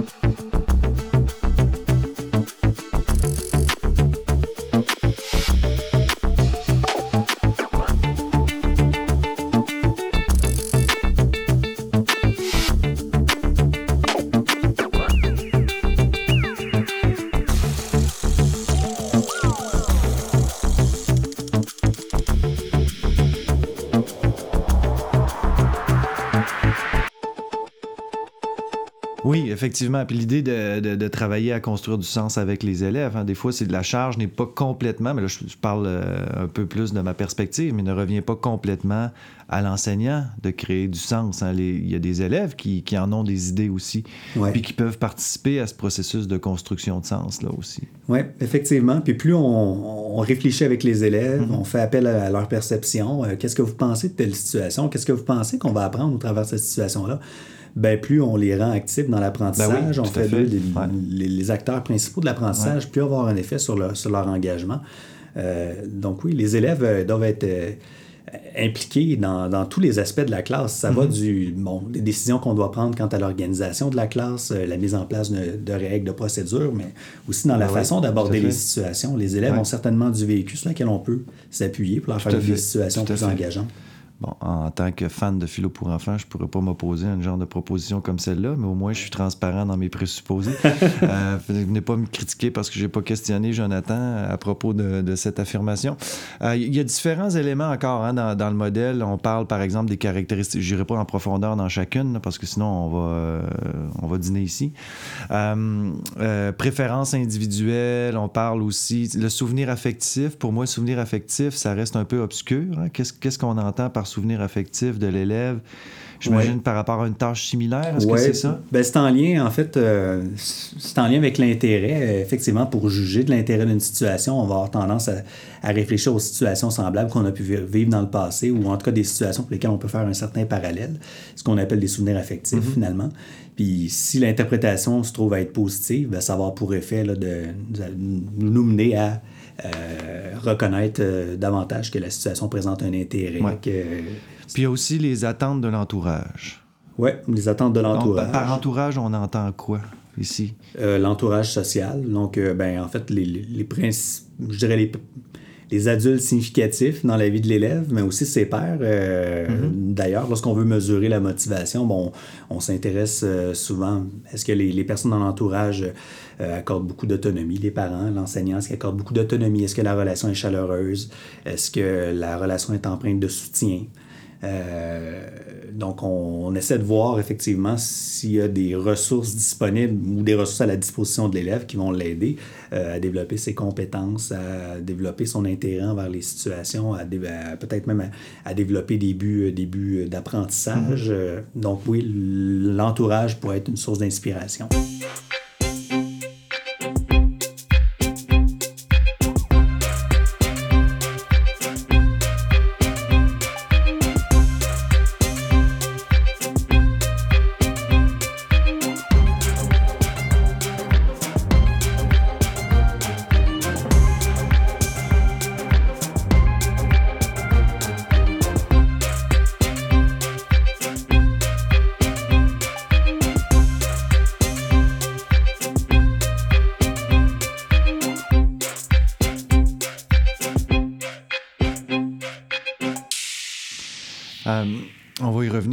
À cet aspect-là au niveau de l'entourage, plus particulièrement pour la question de la transition, parce qu'il me semble que ça a été euh, un des éléments importants qui est ressorti euh, de l'étude. Euh, mais juste avant, j'aimerais avoir ton opinion sur certains éléments qui sont liés à l'intérêt. Puis, quel est le rôle de l'enseignant là-dedans? Est-ce que l'enseignant peut jouer un rôle? Parce que je lisais des... Je me plaçais toujours dans la perspective de quelqu'un qui lit ça dans le but d'intervenir en classe ou euh, dans la perspective de quelqu'un qui lit ses études pour aider les, les futurs enseignants ou les enseignants à intervenir en classe. Puis je me suis dit, ben, Jonathan doit avoir des idées. C'est, je pense, par exemple, préférence individuelle ou le souvenir affectif, affectif pour revenir à celui-là. Mais est-ce que l'enseignant a un rôle à jouer sur euh, la préférence individuelle qu'un élève peut avoir face à une tâche ou un domaine ou... Euh, ou est-ce que ça, c'est un élément qui, est un peu hors de sa portée, puis il doit. Euh, il y a d'autres manettes sur lesquelles il peut tirer, puis euh, d'autres boutons sur lesquels il peut appuyer. Puis ce qui concerne, par exemple, la, préférence individuelle, mais ben, à ce moment-là, c'est peut-être un peu hors de sa portée, mais il faut qu'il prenne en considération, mais c'est pas là-dessus qu'il va agir. Ou est-ce que je me trompe? Ben, les préférences, euh, on peut penser qu'on est avec certaines bonnes et moins bonnes dispositions, hein, euh, mais on va développer aussi un certain nombre de dispositions en fonction des expériences qu'on a vécues par le passé. Donc, ce qu'on mhm. appelle une préférence, c'est certainement influencé par ce qu'on a pu vivre par le passé. Et les, fait que c'est lié avec euh, souvenir affectif. Ben voilà, c'est ça. Donc, les expériences passées, puis l'interprétation qu'on a faite de ces expériences passées, ben, ça nous amène à, après à accorder plus de valeur à une situation ou moins de valeur. Euh, l'enseignant pourrait avoir un rôle vraiment, vraiment important en ce sens qu'il ne peut pas effacer le passé, mais il peut essayer de faire vivre des situations qui vont être plaisantes, qui vont être réussies par les élèves. Puis là, ben, peut-être qu'on va réussir à euh, recalibrer, changer, son rapport affectif à une tâche similaire. Ben voilà. Est-ce qu'il, j'imagine qu'il peut, là, je fais une hypothèse, mais il peut contribuer aussi à réfléchir avec les élèves qui auraient, euh, par exemple, un souvenir affectif euh, plus négatif pour les amener à voir la chose autrement? Est-ce que ça se fait aussi, ça? Ou euh, oui. changer leur perception d'un souvenir? Ben oui, puis en fait, pour revenir à la discussion qu'on avait tout à l'heure au sujet là, de de faire participer les élèves, mm-hmm. ben moi, euh, première chose que je ferais avant d'aborder une nouvelle situation, c'est de demander avez-vous vécu des situations similaires? Comment vous avez trouvé ça? Puis je veux savoir s'il y a des élèves qui ont des a priori négatifs, mm-hmm. euh, des ben, appréhensions. des appréhensions. Tu sais, je, je, je, vais, ben, je vais discuter avec eux. Bon, pour quelles raisons vous n'avez pas aimé ces situations-là? Qu'est-ce qui vous déplaisait, mais en plus particulière avec ces situations-là? Puis comment on peut l'éviter maintenant? Comment on peut l'éviter? Comment on peut aborder ça sous un autre angle, que ça soit intéressant? Est-ce qu'on peut être plus actif en lien avec cette situation-là au lieu de l'aborder de manière magistrale? Qu'est-ce qu'on est-ce qu'on pourrait pas varier nos façons de faire pour pouvoir rendre cet, objet-là plus stimulant? Il faudrait aussi être très sensible à notre propre intérêt envers ces situations. parce que les ça peut avoir un impact, j'imagine, ou ça, peut avoir une influence? Ça a une grosse influence là, euh, sur la manière d'aborder. En fait, euh, nos perceptions, pas juste l'intérêt, mais nos perceptions quant à nos propres capacités en tant qu'enseignant en lien avec ces situations-là, influencent notre manière d'aborder euh, les, les, les, situations. Donc, si par exemple, je me sens pas très à l'aise moi-même en tant qu'enseignant dans le domaine des mathématiques... Ce qui arrive jamais. Ce qui arrive jamais. ben les élèves vont peut-être le sentir, le percevoir, puis là, ben, ils vont dire, ah ben là... Euh, ça va avoir un impact sur leur propre perception face à, à la fois à la tâche, mais à leur sentiment ben, voilà, ils vont, face à ce domaine-là. Ils vont peut-être être, être moins intéressés parce qu'ils vont voir que nous, on aborde ça un peu à reculons. Puis s'ils sont moins mhm. intéressés, ben, ils vont, ils vont peut-être pas euh, tirer le, le, maximum, le maximum des situations. Parce que ce moment-là, ben, leur, leur sentiment de compétence euh, pourra en souffrir. Et d'ailleurs, dans toutes nos études, lorsqu'on entre ça dans une une analyse de corrélation, ben, le sentiment de compétence, l'intérêt, l'utilité perçue, les buts, c'est très, très, très lié. Je l'ai mentionné tout à l'heure. Ben oui, euh, l'individu euh, tend à être plus intéressé envers des situations dans lesquelles il se sent capable de bien faire. Euh, puis l'inverse ben est aussi ben Oui, c'est ça. D'où l'idée de faire des rétroactions positives aussi. Voilà. Pour travailler ce sentiment-là d'être capable de bien faire. Voilà.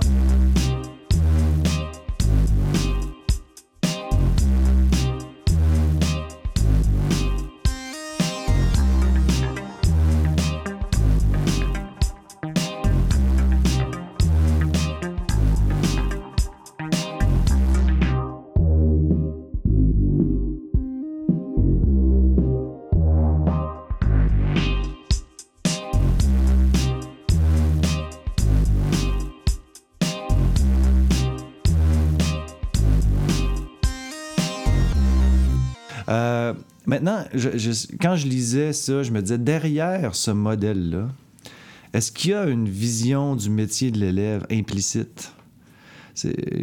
Qu'est-ce que, que ça nous renseigne sur nos attentes face aux élèves? Moi, ce modèle, tu me posais ou tu me posais presque la question tout à l'heure. Ce modèle-là, je l'utilise dans mes, dans mes études parce que je trouve que ça nous permet d'identifier euh, un certain nombre de ressources. C'est mm-hmm. comme ça qu'on le nomme d'ailleurs que les élèves détiennent ou dont les élèves disposent, mais certaines autres ressources qui sont peut-être manquantes puis qu'on va peut-être pouvoir euh, intégrer éventuellement. Alors qu'un modèle, puis je ne veux pas le dénigrer, mais un modèle comme euh, l'autodétermination mm-hmm. euh, nous renseigne euh, ben, nous dit ben, est-ce que l'élève est plutôt euh, intrinsèquement motivé? Est-ce qu'il il adopte un certain nombre de comportements pour le plaisir que ça lui procure ou c'est parce qu'il est influencé dans une plus ou moins grande mesure par des facteurs externes?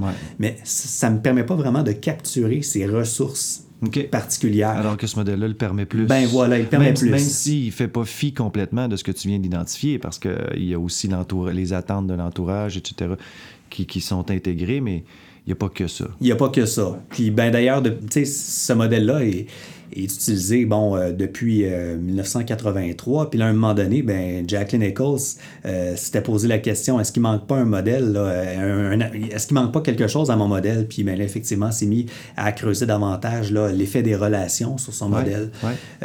puis même, elle, elle, regardait est-ce que, est -ce que l'environnement répond bien euh, à certains besoins développementaux chez l'élève. Mhm. Donc, elle, elle, est venue compléter son modèle euh, en proposant le Stage Environment Fit, donc l'environnement, puis mon mhm. stade de développement. Est-ce qu'il y a coïncidence euh, ou correspondance? Puis là, effectivement, ça va soutenir mes ressources motivationnelles.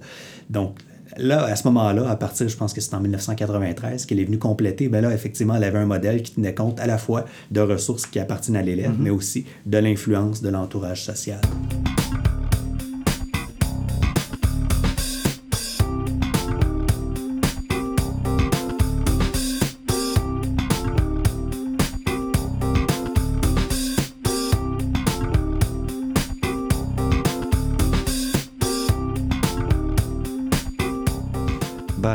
Justement, euh, c'était dans, mon, euh, dans les prochaines questions que j'allais aborder avec toi, prochaine thématique que j'allais aborder avec toi. Ça va jusqu'à date, euh, Jonathan? T'es pas tanné, non? Ça, va très bien.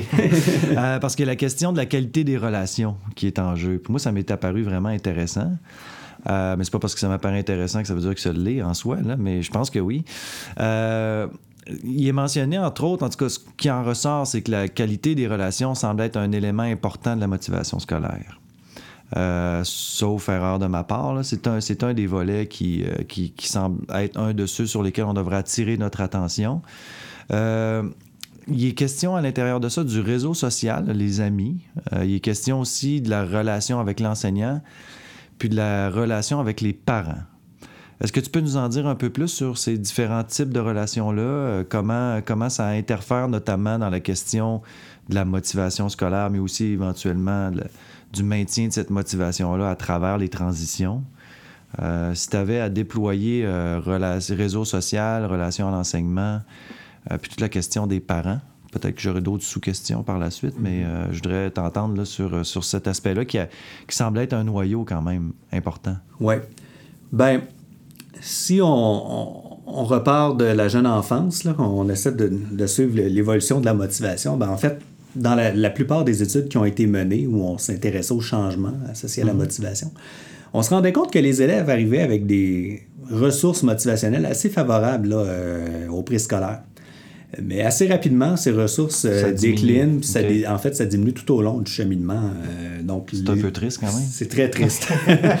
ça fait un peu comme un escalier. Donc, au cours d'une année scolaire, ça diminue. L'été, bon, on s'amuse, on oublie un peu mhm. l'école, on a hâte de revoir euh, nos amis. Ça, a tendance à augmenter un petit peu, puis ça redescend encore plus. Donc, c'est une diminution qui, qui, qui, qui qui continue tout le long du cheminement. Puis en fait, la pire des diminutions, c'est lors du passage au secondaire. Donc, de toutes les, diminutions qu'on observe, c'est effectivement lors de la transition secondaire. Puis là, bon, on se posait la question, on se disait, ben, pourquoi les élèves en viennent à, ben perdre, à perdre mm-hmm. toutes leurs ressources motivationnelles ou pourquoi la motivation décline? Ben, on sait que les élèves sont effectivement très sensibles à ce que à ce, qu'ils vivent, sensibles au type de rétroaction qu'ils mm-hmm. reçoivent. Puis ben, on peut penser que très tôt, lorsque les élèves arrivent à l'école, ben bon, ils comprennent que l'école, oui, c'est un endroit où on va apprendre à lire, à écrire, à compter, mais c'est aussi un endroit où on va être évalué par moment. Ouais. Dès qu'il dit évaluation, euh, dit euh, certainement comparaison. Bon, comparaison manifeste, l'enseignant euh, donne des résultats, puis on peut voir qui se positionne mieux que les autres, mais de manière tout à fait intrinsèque, je dirais, l'élève compare la qualité de ses accomplissements avec les pairs engagés dans les mêmes, situations. même si ça ne fait pas nécessairement partie de la culture de la classe, inévitablement, euh, un peu comme... J'aime ça faire des analogies avec le hockey, là, tu le sais. Euh, un peu comme un joueur de hockey va se comparer, même si l'entraîneur le fait pas explicitement, entre eux, les joueurs finissent par le faire presque naturellement. Ça sera un peu la même chose à l'école. J'imagine que c'est pas. Oups, j'accroche toujours mon. j'imagine que c'est pas. Euh, j'imagine que c'est euh, un peu la. Euh, que c'est pas une conduite recommandée que de, de faire ce que tu as dit au début, c'est-à-dire présenter les. On faisait ça, existait quand j'étais jeune, mais. Ouais. présenter les résultats des uns et des autres en ordre de, disons, décroissant. Décroissant. Donner les notes à voix haute. ah, ouais, c'est ça, c'est ça. Je présume que pour l'intérêt et la motivation, c'est pas champion. Ben, en tout cas, pas pour tout le monde. Non, ben effectivement ben, euh, évidemment, celui qui performe très bien dans la situation, qui se trouve être en tête de liste. Ben, lui, c'est ça, mais pour les euh, autres. Gagnon, 98, euh, lui, il est ah, très fier.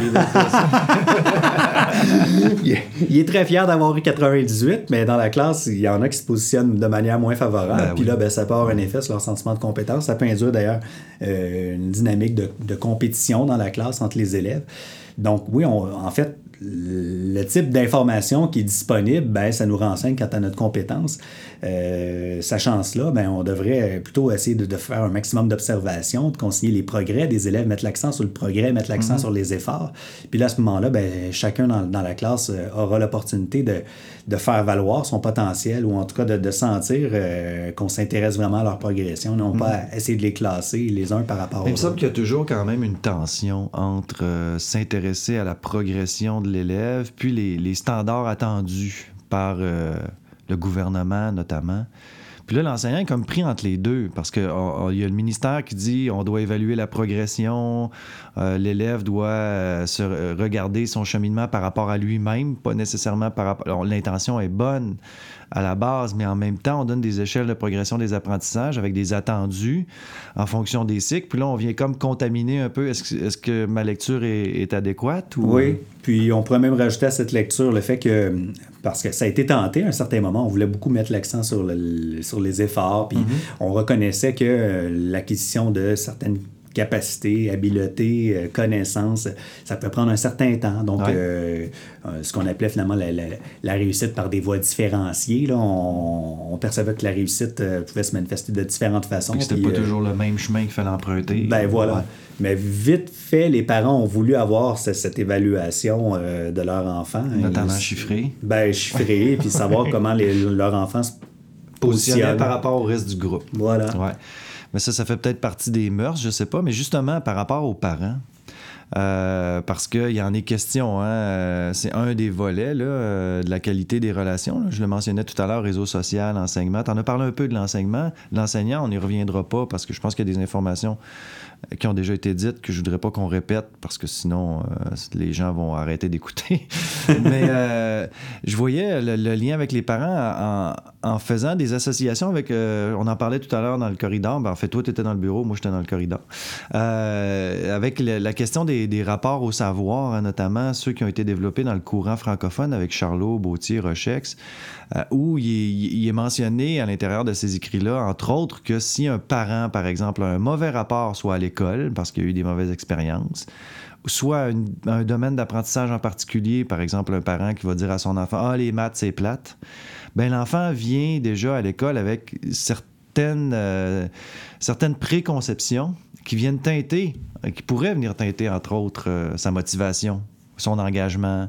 Euh, est-ce que c'est un des volets de la relation enfant-parent? Il y a d'autres volets? S'il y en a d'autres, euh, quels seraient-ils dans vos travaux? Euh, c'est un volet vraiment, vraiment important. On s'est rendu compte que les attentes des parents étaient, étaient puissantes à un point tel que dans certaines études où on s'intéressait à la compétence perçue de l'enfant, on se rendait compte que ça avait plus d'effet ce que les parents pensaient des capacités de leur enfant que les enseignants? Que ce que, que, ce que l'enfant avait vécu à l'école. Donc, par exemple, que l'enfant ait eu des performances euh, moyennes. Euh, ben, ça n'avait pas, ou même de, mauvaises performances, qui a mhm. échoué, ça avait moins d'effet sur sa perception de sa capacité que ce que les parents pensaient au sujet de sa capacité et euh, l'importance qu'il accordait, par exemple, euh, à la scolarisation. Donc, c'est vraiment, vraiment reconnu que la valeur que les parents accordent à la scolarisation, ça a un effet vraiment, vraiment important sur les mhm. croyances de l'enfant. Euh, c'est une, une des dimensions qui nous intéresse beaucoup. On s'intéresse beaucoup aussi au soutien à l'autonomie. On, on, sait que l'enfant qui euh, perçoit qu'il a beaucoup d'autonomie, qui est encouragé dans le développement de son, autonomie, va développer, euh, c'est ça, de certaines ressources qui vont l'aider à bien faire à l'école. Ça va le soutenir également à l'école. Euh, la qualité de la relation aussi, les relations chaleureuses avec le parent, ben, ça a pour effet effectivement de soutenir, soutenir l'engagement. on voit un lien. Donc, effectivement, lorsque l'enfant se sent soutenu, a des bonnes relations avec ses parents, mais il a tendance à avoir de meilleurs comportements en classe. puis de meilleurs comportements en classe ben, l'amène à, certainement à être plus engagé dans les situations. Puis, euh, Mais tu le dis aussi, il y, a, tendance. Ça ne veut pas dire que ça va être un effet de causalité euh, assuré. Non, il y a un euh, lien. Mais c'est ça, il y a un lien. Maintenant, si tu avais des conseils à donner aux parents, euh, tu as parlé, entre autres, de la qualité de la relation, du type de rétroaction, développer le sentiment d'autonomie ou, développer, ou encourager l'autonomie chez, chez le jeune. Euh, tu dirais quoi? Toi, tu es, toi-même parent. Euh, donne-moi des conseils. Moi aussi, je suis parent. Qu'est-ce que je devrais faire avec mes enfants euh, pour favoriser justement ce passage-là entre la maison et l'école, toujours dans une perspective de motivation? Bien, la première chose, il faudrait que l'enfant sente que le parent croit à la valeur de la scolarisation, puis que le parent a des perceptions qui vont dans le même sens que celles de l'enseignant. Donc, si l'enseignant dit, par exemple, que c'est telle situation de pertinence, il ben, faudrait que l'enfant entende à la maison aussi que c'est cette perception. Pas que le, parent dise le contraire de ce que l'enseignant ben, voilà. Sinon, ben, l'enfant, ça va effectivement l'amener à dévaloriser les Même à la limite dans un conflit de loyauté. Ben oui. Euh, puis, une chose qui est, à mon avis, très importante, c'est, euh, bon, les parents... Euh, dans, dans, dans, dans cet accompagnement que les parents offrent à l'enfant, une chose qui est importante à mon avis, c'est d'amener l'enfant, comme on le fait d'ailleurs à l'école, d'amener l'enfant à s'interroger par rapport à, sa, manière d'apprendre, par rapport à ses méthodes, par mhm. rapport à ses stratégies. Faire un peu de métacognition avec Ben voilà, c'est ça. Moi, c'est ce que je fais. Tu sais, déjà, tu, le disais, je suis, je suis un papa, bon, j'ai un petit bonhomme qui est en première année.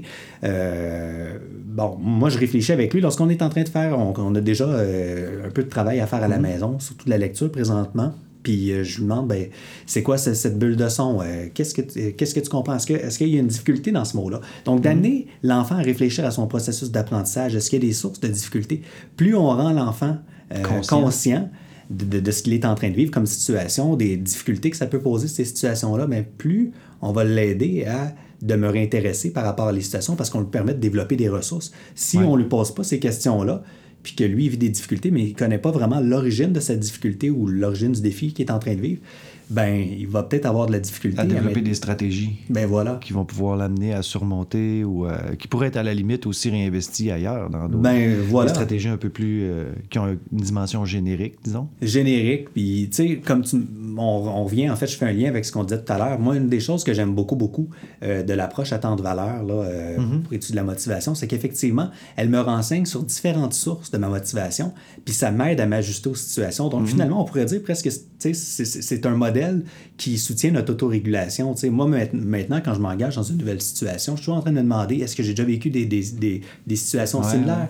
Est-ce que j'ai bien fait dans ces situations similaires? Est-ce que je t'ai intéressé? Ah, sinon, pourquoi? Est-ce qu'il y a de la valeur à m'engager là-dedans?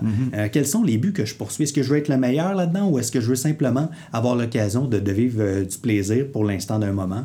Euh, est-ce que j'ai un objectif de performance? Donc, le fait de, se poser ces questions-là nous aide à mieux comprendre pourquoi on a envie d'aller Ouais. dans, dans- dans les situations où on n'a pas Ouais. envie d'y aller parce qu'on veut préserver Ben ça, c'était- ma, ma, ma fermeture de, de- de l'entretien, mais c'est correct que tu l'abordes maintenant parce que ce qu'on voit, c'est que c'est pas juste la question de la motivation scolaire, ça peut être la motivation tout court. hein. Puis ces modèles-là ou ce modèle-là en particulier permet de donner des repères peut-être pour, euh, pour comprendre comment on se sent, euh, qu'est-ce qu'on vit, euh, qu'est-ce qui explique qu'on est plus ou moins motivé dans telle ou telle situation, puis comment se donner des stratégies pour, euh, à la limite, y remédier ou euh, trouver, identifier les, les situations, les contextes dans lesquels on se sent plus motivé, Voilà. puis peut-être diriger plus l'attention là-dessus que sur autre chose euh, pour avoir une vie un peu plus heureuse. J'imagine ça peut pas nuire. Mais mon Euh, directeur de thèse, c'est ce qu'il disait. Il disait qu'un un humain, finalement, c'est un ensemble de motivations. tu sais. On est toujours confronté à des choix. Mm-hmm. Puis ben, les choix, on les fait sur la base de quoi? Sur la base des ressources dont on dispose, Ah oui. puis sur la base de ce que de, de ce qu'on a comme soutien dans notre environnement, des bonnes stratégies qu'on a apprises. Puis ça nous amène à faire un certain choix. Puis on est toujours en train de faire ces évaluations-là. On se pose la question. Est-ce que j'ai vraiment s'en rendre compte ou euh, ouais? oui. On...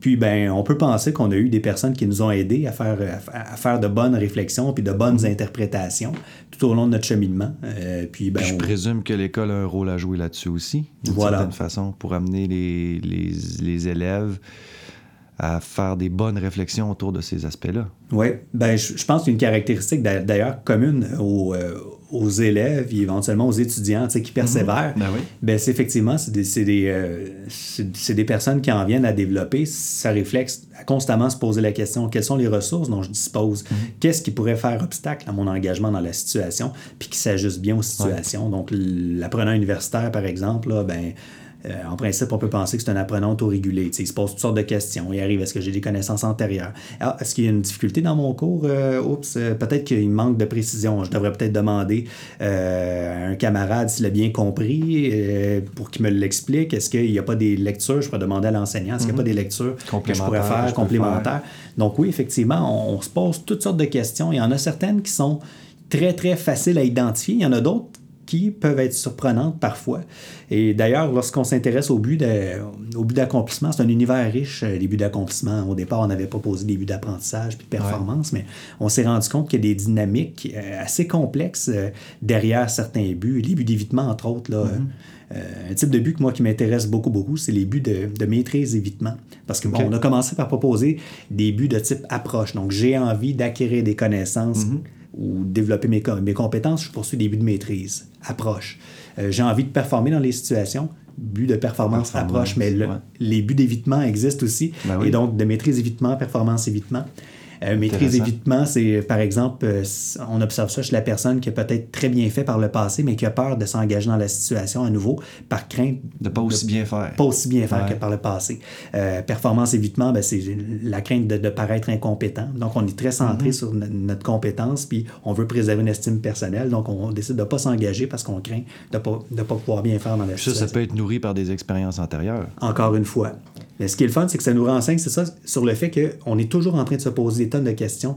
Et l'enseignant qui se, préoccupe de ces questions que les élèves se posent, puis est là vraiment pour euh, essayer de, les amener à développer des, perceptions qui reflètent davantage euh, ce qu'ils font ou comment ils réagissent face aux situations, euh, ben, ça va les amener à mieux, à mieux justement s'ajuster aux situations.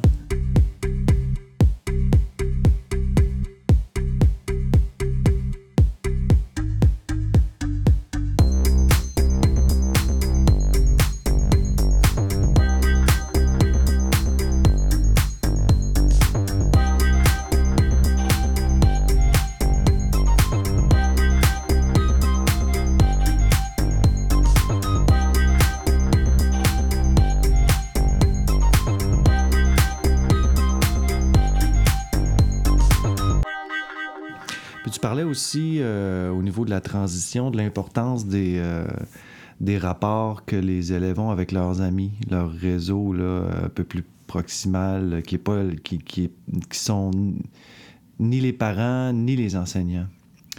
Euh, quelle est l'importance de, de, ce réseau-là dans, dans, le rapport qu'ils peuvent avoir à l'apprentissage? Bien, dans les travaux que, que j'ai fait au doctorat, non, travaux de ma thèse, l'idée de départ, c'est que, bon, je le mentionnais tout à l'heure, la motivation tend à diminuer tout au long du mhm. cheminement, puis il y a une diminution qui semble plus importante lors de la transition entre la primaire, et la secondaire.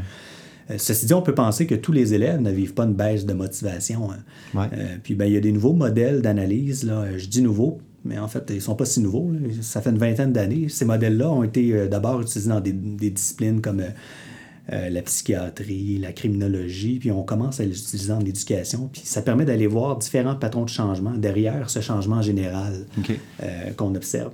Puis moi, effectivement, au doctorat, ce que j'ai fait, c'est que j'ai essayé d'estimer différentes trajectoires mhm. motivationnelles mhm. dans le contexte de cette transition-là. Puis on s'est rendu compte qu'effectivement, pour une majorité euh, des élèves, il y a une diminution, mais il y a des élèves qui réussissent à préserver à un niveau stable leurs ressources motivationnelles. Ce qui est une bonne nouvelle parce qu'on ben sait que la, la, motivation tend à diminuer tout au long du cheminement, mais il y en a pour qui la motivation avait tendance à demeurer stable. ça, déjà, c'est une bonne nouvelle.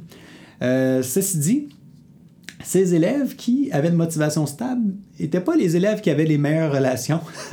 en fait, on s'est rendu compte que peu importe qu'il y ait une diminution, que ce soit stable, c'est surtout le niveau de motivation euh, qui était lié à la qualité des relations. Donc, par exemple, je pouvais, je pouvais avoir une motivation très élevée, puis ça a diminué, mais je suis resté quand même plus motivé que celui qui était moyennement motivé. Ben, celui qui était plus motivé, même si ça a diminué, ben, il, rapportait de meilleures relations avec euh, ses enseignants, avec ses pairs. Euh, et même avec ses parents, si mes souvenirs sont bons. Donc, ce que ça nous dit, c'est qu'effectivement... Euh, c'est pas tant pour le maintien que pour le niveau. Pour le niveau motivationnel. C'est vraiment, vraiment précieux. Puis bon, cette transition-là, primaire-secondaire, elle présente quelque chose de particulier par rapport à d'autres transitions qu'on vit dans notre vie. c'est qu'elle survient au moment même où l'élève est déjà en train de faire face à un certain nombre de changements psychophysiologiques. aussi, ouais, c'est ça. Ben oui. Fait que là, il vit tous ces changements-là, puis là, on, le fait changer d'école. Puis là, ben... De structure scolaire De structure scolaire. Il n'y a plus juste un enseignant, il y a plein d'enseignants, plusieurs, des, enseignants d'ailleurs qui sont des spécialistes de discipline. Plus d'autonomie demandée de la part des élèves aussi. Euh. Maintenant, qu'est-ce qui, qu'est-ce qui est déterminant dans ces relations-là pour, pour, faire en sorte que ça devienne un élément euh, de niveau de motivation. C'est mal formulé, mon truc, là, mais euh, j'imagine qu'il y a des caractéristiques propres à ces relations-là. Ben, ces relations-là doivent être chaleureuses plutôt que conflictuelles. Elles doivent être soutenantes. Euh, au travers de ces relations, on doit voir que l'élève, que, que, les, que les pères ou que l'enseignant valorisent ce qu'on fait à l'école, hein, s'intéressent à ce qu'on fait à l'école.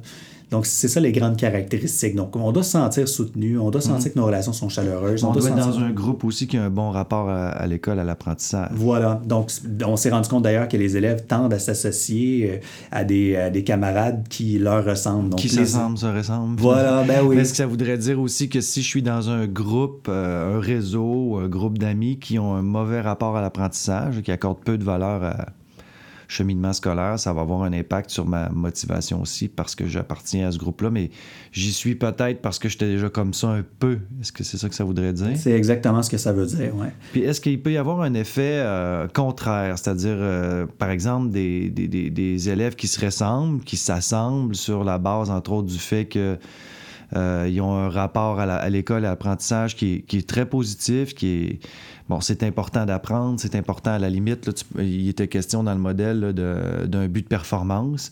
Est-ce qu'on pourrait imaginer que dans, un, réseau comme celui-là, il pourrait y avoir des conséquences du type euh, hausse de l'anxiété parce que ce sont tous des élèves performants puis ils finissent par se comparer. Peut-être que c'est parce que c'est le groupe n'est pas suffisamment soutenant ou est-ce que c'est toujours positif d'être dans un groupe qui a un bon rapport à l'apprentissage, qui sont dans une perspective de performance ou euh, est-ce qu'il y a d'autres éléments qui peuvent venir interférer puis avoir des conséquences euh, ben, moins, disons, moins favorables ou moins positives? Je ne sais pas trop comment le formuler, mais évidemment, c'est une chose qui, qui, a fini par nous intéresser. Euh, il y a des chercheurs qui sont intéressés à un effet qu'on appelle en anglais le big fish in a small pond, le gros poisson mm-hmm. dans un petit étang. Mm-hmm. Puis on s'est rendu compte que pour juger notre capacité, on se compare aux personnes qu'on a autour de nous.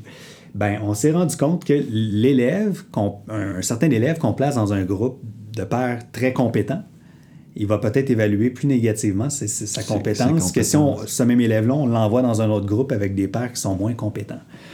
Intéressant, ça. Un peu comme au hockey. tu, vois, je suis encore toujours avec mes analogies de hockey, mais quelqu'un qui est dans une catégorie, disons le A, puis qui est dans le, bas de la liste, n'aura pas le même sentiment quant à ses compétences en, en, hockey que si on le met dans le B, dans le haut de la liste. Et voilà, puis là, il va avoir plus de difficultés à mobiliser sa compétence. Hein. Il, va, mm-hmm. il, va, tellement euh, préoccupé par sa compétence, il va avoir peur de mal faire qu'il va peut-être avoir de la difficulté à Peut-être moins se développer aussi. Ben voilà, il ne jouera pas aussi bien qu'il pourrait le faire en réalité, alors que si on, on le baisse de niveau, là, tout à coup, oups, ben là, il se sent beaucoup plus à l'aise, il va, il va, va se sentir plus euh, à, l'aise de prendre des risques sur la glace. Euh, et il va être moins dans une mm-hmm. stratégie de préservation de l'estime. Euh, donc, j'évite de prendre des risques parce que je veux préserver mon estime personnelle.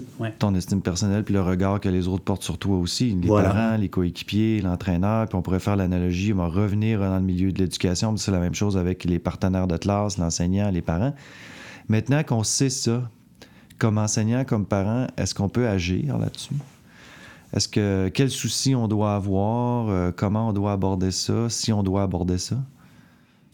Moi, je pense que comme parent, comme enseignant, on doit mettre l'accent sur le fait que il existe toute une diversité d'apprenants. On va avoir des forces dans un certain domaine, peut-être que ces forces-là vont être, vont être moins évidentes dans d'autres domaines. On doit mettre l'accent surtout sur l'effort, le développement de bonnes stratégies, puis sur le fait qu'il faut s'engager dans les situations pour faire un apprentissage, puis éviter de se comparer avec l'entourage. Mhm. Puis de cette façon-là, ben, on, vient de, de, se débarrasser de cette dynamique de gagnant-perdant à l'école. On n'est pas là pour gagner ou perdre à l'école, on est là pour faire un certain nombre d'apprentissages. Puis on aimerait ça, en fait, ultimement, que le certain nombre d'apprentissages, puis le regard positif posé sur les capacités, nous amène à vouloir tout au long de notre vie continuer à acquérir des connaissances. Euh, moi, je ne crois pas que lorsqu'on est seulement préoccupé par le désir de se comparer, se comparer de manière plus favorable par rapport aux camarades. Je pense pas qu'on est en train de développer le plaisir d'apprendre. On est en train de développer le plaisir d'être un gagnant puis de faire le premier. Mais c'est un effet de courte durée. Les recherches nous montrent que ceux qui, sont toujours les meilleurs dans leur groupe, qui se comparent de manière favorable, en viennent à un moment donné être un peu désintéressés, désabusés, lassés. Ils savent qu'ils sont les meilleurs. Donc, c'est pas suffisant. On doit plutôt les amener euh, à se demander qu'est-ce qu'il y a pour moi dans cette situation-là? quel avantage j'ai à m'engager dans cette situation-là? Est-ce qu'il n'y a pas des, bonnes ressources dont je dispose que je vais pouvoir mobiliser, que je vais même pouvoir enrichir? Puis c'est ça sur quoi on doit mettre l'accent, plutôt que... Travailler sur un rapport à l'apprentissage plutôt que sur un, un souci de à tout prix de performance, en tout cas de, de, de, l'emporter ou d'être meilleur. Parce que de toute façon, un jour ou l'autre, on, frappe quelqu'un qui est aussi bon, sinon meilleur que nous. Euh, c'est bien connu aussi. Euh, on peut être euh, le meilleur pendant plusieurs années. Je sais pas, moi, dans notre parcours scolaire, on arrive en médecine, puis là, on est avec tous les meilleurs. Puis là, soudainement, ça, j'imagine aussi que ça peut avoir un impact. Ben oui, puis d'ailleurs, ben. Si, si, le rapport n'a pas été bien canalisé ou orienté euh, euh, préalablement. C'est ça. Alors, on en vient effectivement à la dynamique de comparaison dont on parlait, le Big Fish in a Small Pond. tu as été le gagnant tout au long de ta vie, mais là, à un moment donné, ben, euh, tu, te retrouves dans le, petit club select qui regroupe les, meilleurs, puis ben là, tu, tu, vas te rendre compte. La même logique se répète, mais à un autre niveau. Ben voilà.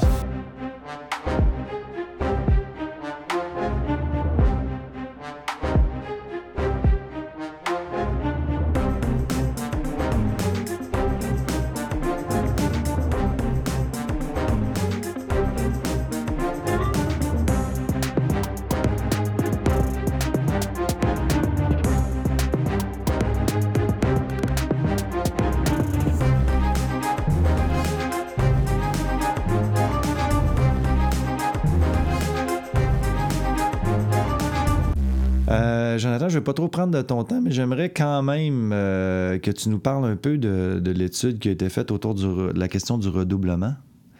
Euh, c'est une question épineuse hein, que celle du redoublement. Euh, tu as identifié, ou vous avez identifié, parce que tu n'étais pas le seul auteur dans l'article, mais des effets négatifs du redoublement. Est-ce que tu peux nous expliquer ou nous présenter quelques-uns de ces effets négatifs, les raisons qui expliquent que le redoublement n'est pas nécessairement considéré comme une stratégie efficace? Le redoublement, c'est une question qui, a intéressé euh, un certain nombre de chercheurs américains, euh, chercheurs au Minnesota, Sandra Christensen, puis euh, entre autres, puis Russell Rumberger en Californie. Euh, puis eux, ben, ils sont intéressés, euh, ils ont, ils ont, abordé la question du redoublement sous différents angles. Ils sont intéressés, par exemple, bon, quels étaient les effets à court terme sur la qualité mhm. de l'adaptation scolaire de l'enfant. Mais il y a aussi eu des recherches, on, on a suivi sur un certain nombre d'années euh, ces personnes qui avaient redoublé pour se rendre compte qu'effectivement, ben, il y avait tendance à décrocher davantage. Et là, dans, dans, dans les études, on, en venait même à, à, faire toutes sortes de projections. Bon, est-ce que la personne qui redouble n'est pas plus à risque de décrocher. Et c'est les plus à risque de décrocher quelles vont être les conséquences de la société. Ça va être des personnes qui vont peut-être euh, euh, dépendre davantage des services sociaux, qui vont avoir plus de problèmes de santé. En tout cas, donc il y a eu toutes sortes d'études ben, Tout ce qui concerne aussi le bien-être de cette personne-là, euh, sa participation active. Maintenant, si je comprends bien, le redoublement a été identifié comme une des causes?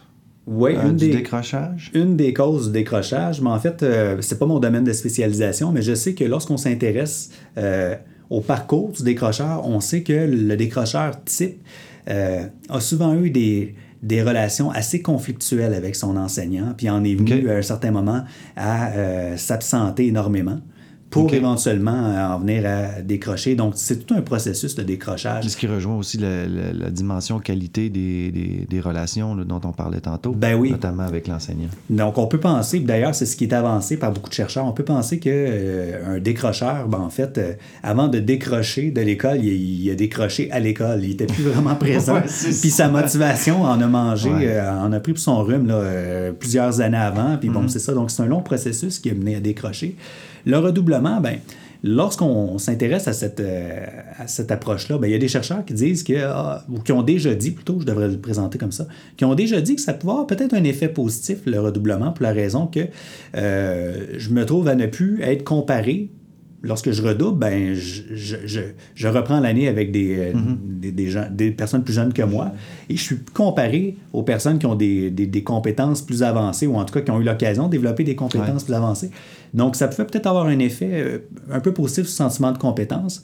Euh, mais ce genre d'interprétation-là est vraiment, est vraiment, je dirais, contesté. Euh, et la plupart des gens disent que c'est très, très douloureux pour le jeune de, reprendre son année parce qu'il ben, il y a toutes sortes de pertes aussi qui se font. au niveau relationnel. Oui, c'est ça, notamment. Ouais. Euh, maintenant, il y, a, y, a une mesure alternative qui a été étudiée. En quoi consiste cette mesure alternative?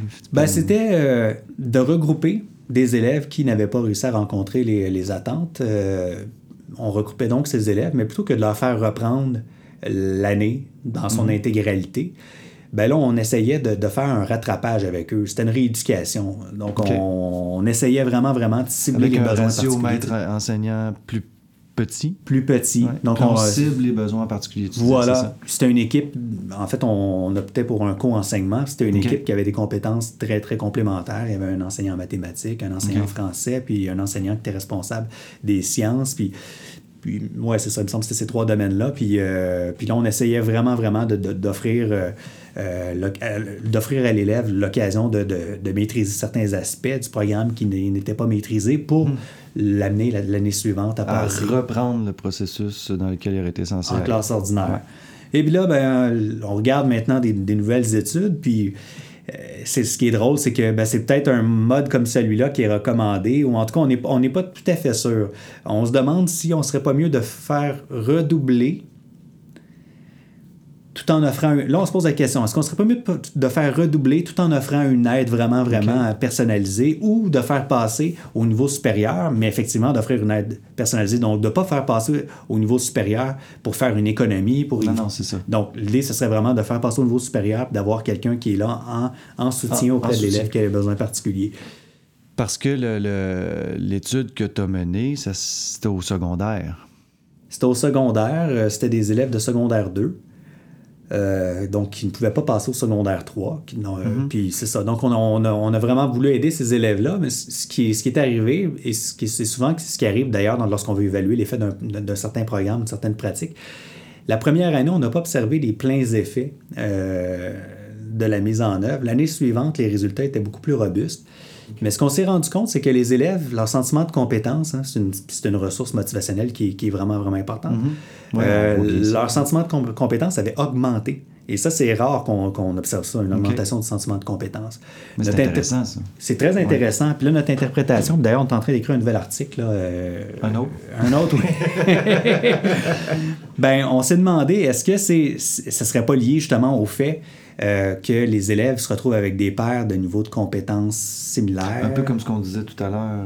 euh, Ouais. Puis est-ce que ce serait pas aussi le fait que les élèves dans la classe ont des valeurs similaires? Donc, le fait de regrouper les ouais, élèves c'est qui se ressemblent très plus. intéressant. Ouais. Maintenant, euh, est-ce que ça vient pas un peu euh, en tension avec cette idée? Parce que là, on parle du secondaire, mais au primaire, les conditions sont pas tout à fait les mêmes. Est-ce que ça viendra en tension avec l'idée euh, de, veiller à faire en sorte que les élèves en difficulté soient néanmoins, fassent partie de la classe? euh, avec des élèves qui ne sont pas en difficulté, quitte à mobiliser des ressources euh, euh, pour certains des élèves dans la classe qui iront faire des ateliers plus ciblés pour eux. Comment tu vois ça, toi? Je, je- là, je veux pas t'embarquer dans un terrain que tu, si tu te sens pas à l'aise, tu dis je suis pas un spécialiste de la question, t'embarques pas, là, tu me l'as dit, là, mais je sentais qu'il y avait un élément de, de réflexion à Ouais. aborder par rapport à ça, parce qu'on le voit, il y a des élèves qui... Moi, je fais des ateliers philo dans une classe, puis des fois, quatre élèves partent. hein euh, assistent pas à l'atelier parce qu'ils doivent aller faire des exercices de lecture, de mathématiques, etc. Mais ils sont quand même dans la classe avec Ouais. les autres euh, la plupart du temps. Euh, ce que je vais donner comme réponse, c'est ma perception très personnelle. Ouais. Selon moi, euh, on a tout avantage à permettre aux élèves de, de- de poursuivre un cheminement le plus normal possible parce qu'effectivement, le fait de reprendre une année, ben, c- ça peut faire que les élèves sont stigmatisés, sont, sont identifiés comme des élèves en difficulté. Donc, si on peut éviter ça, pour moi, c'est le meilleur des mondes. Euh, mais les faire passer au niveau supérieur, ça ne veut pas dire les faire passer sans leur offrir une aide. Donc, effectivement, si on leur offre l'aide qui est requise, euh, ben, à mon avis, c'est vraiment la meilleure des pratiques qu'on pourrait adopter. Puis, euh, j'éviterais toutefois, par exemple, euh, lorsque je veux leur, leur offrir une aide particulière, de les faire sortir de la classe. Parce qu'encore une fois, les faire sortir de la classe, ça les identifie Ouais. dans la classe comme des élèves en difficulté. c'est pas parce qu'ils sont dans la classe qu'ils sont pas étiquetés, entre guillemets, par les autres. Ben voilà. Donc, euh, à ce moment-là, moi, j'essaierais au contraire de leur faire vivre un maximum de, de- de- de situations avec les, les camarades du même âge dans la classe. Puis, j'essaierais de leur offrir le soutien qui, qui est nécessaire dans la classe. là. Euh, bon, évidemment, au niveau, au niveau des ressources là, à prévoir, c'est c'est un défi. hein. Euh, Ah oui, effectivement. Malheureusement. Malheureusement, c'est un défi, mais moi, je pense que si on pouvait leur offrir une aide plus personnalisée dans la classe, peut-être opter pour un, notre team teaching qu'on a mesuré sans Ouais, avoir des ouais, effets positifs, ben, si on pouvait avoir un- une forme de team teaching, euh, puis euh, s'assurer d'offrir un maximum d'aide à ces élèves-là, ben, ça serait, euh, ça serait la meilleure, certainement la meilleure façon de les soutenir, selon moi. D'ailleurs, les recherches ont montré, puis ça, on ne l'a pas précisé, euh, deux ans après l'année de reprise, les recherches disent que euh, finalement, euh, ceux qui, ont, qui étaient en difficulté, en échec en fait, puis qui ont redoublé, euh, ils performent pas mieux que ceux qui ont échoué puis qui sont passés au niveau supérieur. OK. Fait que finalement, il n'y a pas d'impact à ce niveau-là. Il n'y a pas d'impact Mais plein, plein de plein d'impact à un autre niveau, pas nécessairement positif. au niveau affectif, euh, au niveau social. social, euh, ouais. Fait que moi, je pense que de les, les maintenir dans la classe la plus ordinaire possible, ben, en fait, avec les pères du même âge, mais de leur offrir une aide là, euh, adéquate, c'est- c'est le défi, puis c'est la solution.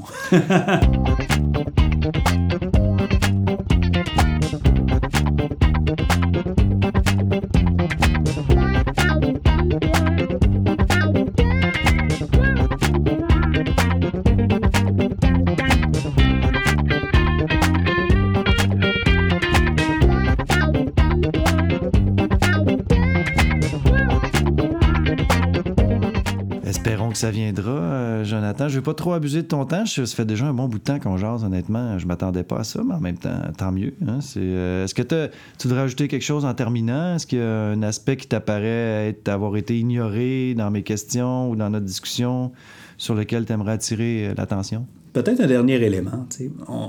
bon, le domaine de la motivation s'est intéressé à un certain nombre de, de, ressources ou de dimensions qu'on a nommées. Euh, puis bon, pendant un certain temps, on documentait les changements pour se rendre compte que les mhm. changements étaient négatifs. Euh, à un moment donné, on s'est dit, ben là, il faudrait peut-être avoir une source d'information, ou en tout cas, aller chercher de l'information qui va nous aider à interpréter la source de ces changements-là. On s'est beaucoup intéressé aux, relations. Euh, puis là, bon, aujourd'hui, on est en train d'essayer de voir, là, euh, bon, est-ce que les changements qu'on observe s'appliquent à tous les élèves? moi, ce que, ce, que, ça me dit, cette histoire-là, ça, ça, fait une histoire tout à fait cohérente. Là c'est que lorsqu'on regarde les trois besoins psychologiques fondamentaux de l'humain, ben, on parle de compétences ou développer ses compétences, puis éventuellement développer un sentiment de compétence. Mhm. Euh, l'affiliation sociale, hein, puis l'autonomie. Mais pour mhm. moi, effectivement, l'être humain euh, veut développer ses compétences, veut acquérir un sentiment de compétence et il se sent d'autant plus compétent lorsqu'il a l'occasion de développer ses compétences de manière autonome et de bénéficier de, de l'appui de son entourage. Donc, on a, on a, disons qu'on a, on a pris un certain temps avant de mesurer l'effet de l'entourage social, mais on, était déjà tout à fait conscient avec les travaux de on était déjà tout à fait conscient que l'être humain euh, a ce désir très, très, très, très personnel de, vouloir euh, se développer, de vouloir croître, puis, euh, puis ces trois besoins psychologiques fondamentaux étaient au cœur de ce mm-hmm. désir-là. Donc, de voir un rapport entre la relation puis le développement de la motivation, c'est rien de surprenant. Puis moi, je dirais que pour. Euh, pour, pour la, ben, je ne me rappelle plus ce que je voulais dire. Pas grave, ça m'arrive souvent, hein, je te le dis, euh, je comprends très bien. Euh, mais moi, ce que je trouve particulièrement intéressant sur cette note que, que tu que amènes en, terminant, c'est que ça nous montre que tout le monde est un peu responsable. J'aime pas le mot responsable dans le, dans le sens où c'est répondre de, mais tout le monde a un rôle à jouer euh, que ce soit les, les pères, c'est-à-dire les élèves entre eux, l'enseignant et le parent. C'est pas l'élève seul par rapport à lui-même qui doit se débrouiller dans un contexte scolaire avec des attentes et, et un souci de performance, etc. Mais il y a aussi une éducation à faire, euh, pas au sens de transmettre des valeurs morales, mais réfléchir avec les élèves sur euh, la, qualité des relations qu'on est en train de mettre en place face aux autres élèves, même à la limite face euh, aux enseignants, mais aux parents, mais aussi surtout dans, la manière dont eux y interagissent entre eux. Euh, c'est souvent euh, un élément qu'on. en tout cas, je sais pas si c'est souvent, là, je me prononce sans vraiment savoir, mais c'est un élément qu'on pourrait négliger alors que ça devient central. C'est sûr que ça nous ramène à l'éthique, au mieux vivre ensemble. Euh, on part tous de, nos cadres. Moi, c'est un de ceux sur lesquels je m'appuie, mais moi, ça soulève quand même des enjeux à ce niveau-là, sur la manière dont on a d'interagir les uns avec les autres, dans un souci de faire en sorte que tout le monde y gagne. Puis on, travaille sur une, une autodétermination, euh, développement de la gentilité des élèves, euh, à la limite, à la limite, bon, c'est un terme qui est peut-être plus ou moins euh, utilisé maintenant depuis, mais euh, l'aliénation, puis euh, l'émancipation. Il y a un peu ça derrière aussi. C'est pas juste une motivation scolaire pour performer à l'école puis réussir. Il y a plus que ça.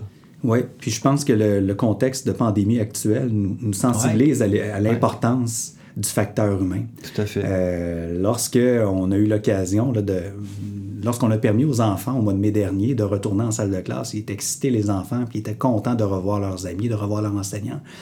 Ben, ce facteur-là leur, avait manqué. Mm-hmm. C'est pas parce qu'il n'y avait pas eu l'occasion d'avoir certains contacts. Là. Entre-temps, il y a eu des choses qui sont mises en place de manière virtuelle. Mais effectivement, c'est un, un, milieu de vie, euh, l'école. Hein. Ben D'ailleurs, notre mission euh, de l'école québécoise, ben, la mission de socialisation, elle, elle est présente. Selon moi, euh, elle devrait être en, encore plus mise à l'avant-plan parce qu'on on prend conscience dans le contexte actuel que les élèves, et ben, spécialement les élèves du secondaire, vivent un certain nombre de difficultés alors qu'ils sont isolés à la maison. Donc oui, l'aspect relationnel est vraiment, vraiment, vraiment crucial, important. Puis il y a des recherches menées dans différents contextes qui montrent que euh, la relation c'est une source de soutien, c'est une source de réconfort pour l'être ben, humain, spécialement en contexte euh, difficile, en situation mm-hmm. difficile. Donc, oui, la, relation, on devrait lui accorder plus d'importance, puis cette relation-là doit, doit s'avérer euh, sécurisante. Ce que ça montre aussi, c'est que la socialisation, c'est pas juste pour faire en sorte que les élèves se fassent des amis. C'est parce qu'il euh, y, a, y a un lien entre ça, en tout cas un lien senti, pressenti entre la socialisation, la qualité des relations, puis la motivation, la persévérance, euh, la réussite, puis. Mm-hmm ultimement la santé mentale. On pourrait peut-être même s'avancer jusque-là. Bon, il faut toujours être prudent quand on s'avance dans ce genre de choses-là, mais euh, c'est pas, ce sont des vases communicants. Hein. Instruire, socialiser, qualifier sont des vases communicants. Bon, c'est peut-être pas. Il y en a qui, remettent en question ses finalités, mais il reste que euh, apprendre puis euh, être en interaction, c'est deux faces d'une même médaille à la limite. Oui. Peut-être qu'on pourrait bonifier cette triple émission en rajoutant peut-être un développer le goût d'apprendre, parce qu'on veut, on veut développer le goût d'apprendre chez, chez, l'élève de manière à ce que tout au long de sa vie, il se pose des bonnes questions puis cherche des réponses à ces bonnes questions.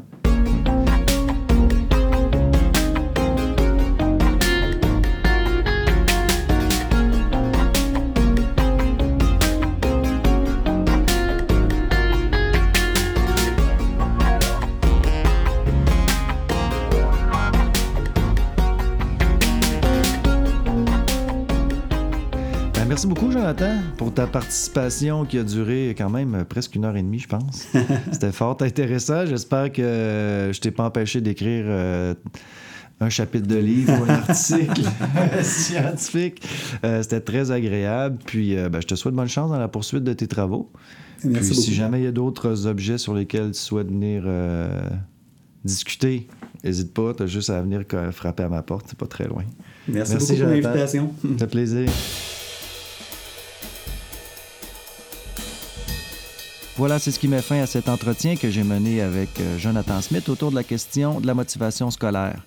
J'espère que cet entretien aura pu non seulement susciter des réflexions chez vous, mieux comprendre qu'est-ce que c'est la motivation scolaire, mais aussi et surtout vous donner des outils pour intervenir de manière positive et favorable en vue d'augmenter cette motivation, que ce soit chez vos élèves ou vos enfants, tout en contribuant à diminuer le niveau d'anxiété.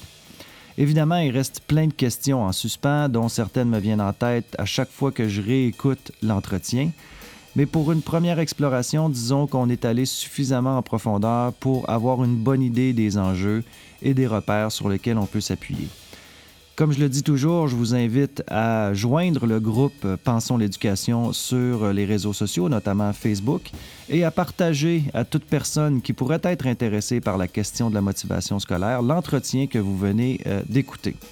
Je vous donne rendez-vous dans au plus tard, je l'espère, un mois pour un autre entretien avec un autre spécialiste sur une autre question qui touche un enjeu éducatif. Merci de votre écoute et à bientôt.